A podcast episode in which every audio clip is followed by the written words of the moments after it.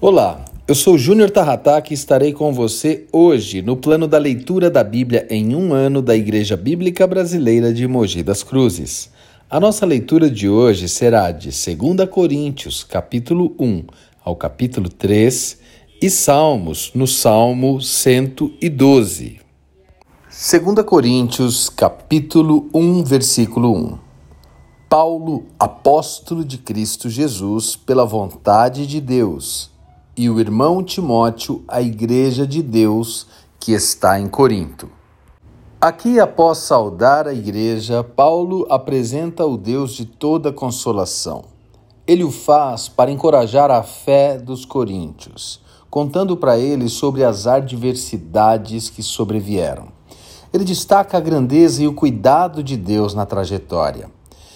Ele, isto é, Paulo, viveu situações desesperadoras, no entanto, sua fé permaneceu guardada na consolação de Jesus Cristo. Essa consolação, diz Paulo, é um presente para os cristãos, porque a nossa consolação é derramada aos outros. Paulo encerra falando sobre as promessas de Deus. Há infinitas promessas de Deus em Cristo. É necessário que nós, estejamos prontos para recebê-las. 2 Coríntios, capítulo 2, versículo 1. Isso deliberei por mim mesmo, não voltar a encontrar-me convosco em tristeza. Neste capítulo de 2 Coríntios, Paulo declara o seu amor pelos cristãos de Coríntios. Ele revela que a sua intenção não é entristecê-los, pelo contrário, ele quer vê-los feliz para compartilhar a sua alegria. Em seguida, ele orienta os irmãos sobre como lidar com aquele que pecou. Paulo aconselha a não renunciar o perdão. Ele fala também sobre a consolação, deixando claro que a decisão da igreja é aprovada por ele. Ele então encerra dizendo que Deus lhe abriu grande porta. No entanto, ficou aflito por não encontrar Tito ali. Paulo então recorda da fidelidade de Deus que o conduz vitoriosamente em Jesus. 2 Coríntios, capítulo 3, versículo 1. Começamos, porventura, outra vez a recomendarmos a nós mesmos? Ou temos a necessidade, como alguns, de cartas de recomendação para vós outros ou de vós? Paulo começa aqui dizendo que os coríntios são cartas de recomendação do seu ministério. E estas são cartas vivas, escritas no coração do apóstolo. Diante disso, ele revela qual é o segredo do sucesso do seu ministério, que é a capacitação que vem de Deus e a vivificação do Espírito. Paulo mostra que o ministério do Espírito Santo é superior ao ministério da lei. Isto porque o ministério do Espírito inspira e liberta.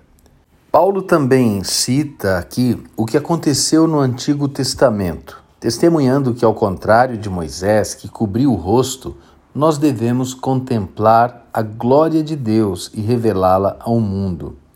É interessante notar que na nova aliança a atitude de Moisés é visto como uma atitude que suprime a glória de Deus.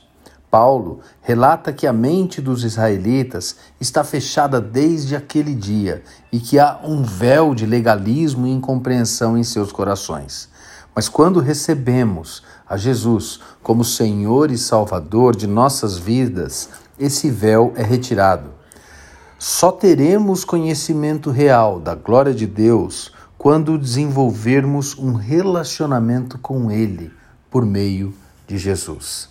E nessa relação não há necessidade de cobrirmos o rosto, de termos vergonha.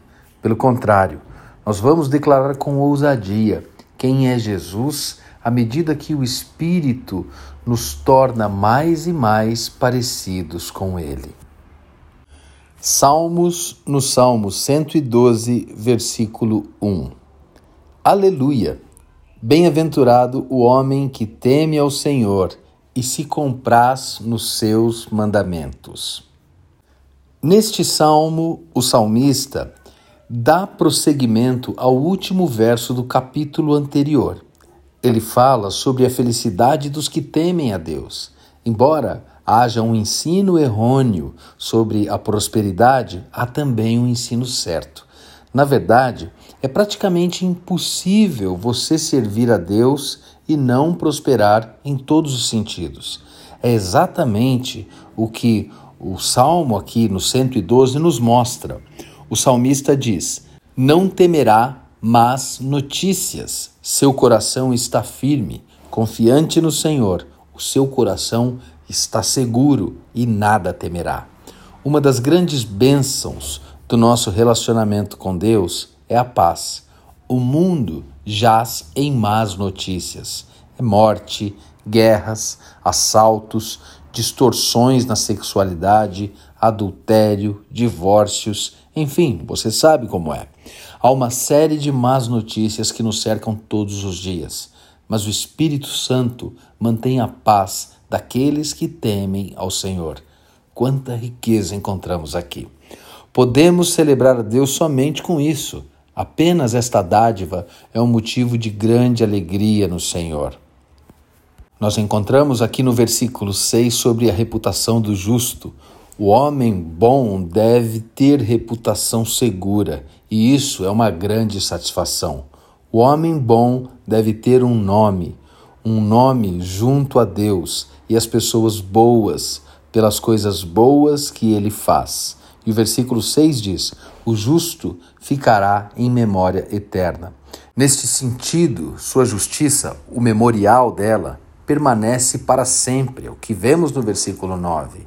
E o versículo 10 diz: O perverso vê isso e se enraivece, range os dentes e se consome o desejo dos perversos perecerá. Ou seja, o perverso ele tem o desejo de manchar a reputação do homem justo. Ele pode até fazer isso na terra, mas ele perecerá no final. E os que são justos, a memória deles será realmente eterna, a honra da sua justiça permanecerá para sempre, bem como a recompensa deles é incorruptível na coroa da glória. Quando Paulo encoraja aos Coríntios em sua carta, ele o faz por meio da esperança que há em Jesus, na qual faz com que nós possamos olhar para Deus sem vendar os nossos olhos por meio de Jesus Cristo. Quando olhamos para o Salmo e vemos que bem-aventurado é o homem que teme ao Senhor e se alegra nos mandamentos do Senhor, o que devemos tomar aqui como ensinamento é: o homem que teme ao Senhor é aquele que se entrega a Deus por meio de Jesus. E em Jesus, eu e você somos mais do que vencedores. Nós não precisamos ficar temerosos com as más notícias, porque o nosso coração, firmado em Jesus, permanece firme. Nós não podemos ser abalados se entregamos as nossas vidas com confiança a Jesus Cristo e a palavra de Deus. O coração bem firmado não teme. Que o meu coração e o seu coração esteja sempre bem firmado em Jesus Cristo e na palavra de Deus. Vamos orar. Obrigado, Senhor, pelo ensinamento da Sua palavra e em nome de Jesus eu te peço que os nossos corações possam estar sempre firmados e enraizados na Tua palavra. Em nome de Jesus eu oro e em nome de Jesus eu te agradeço e te peço que o Senhor nos dê uma semana abençoada. Em nome de Jesus. Amém.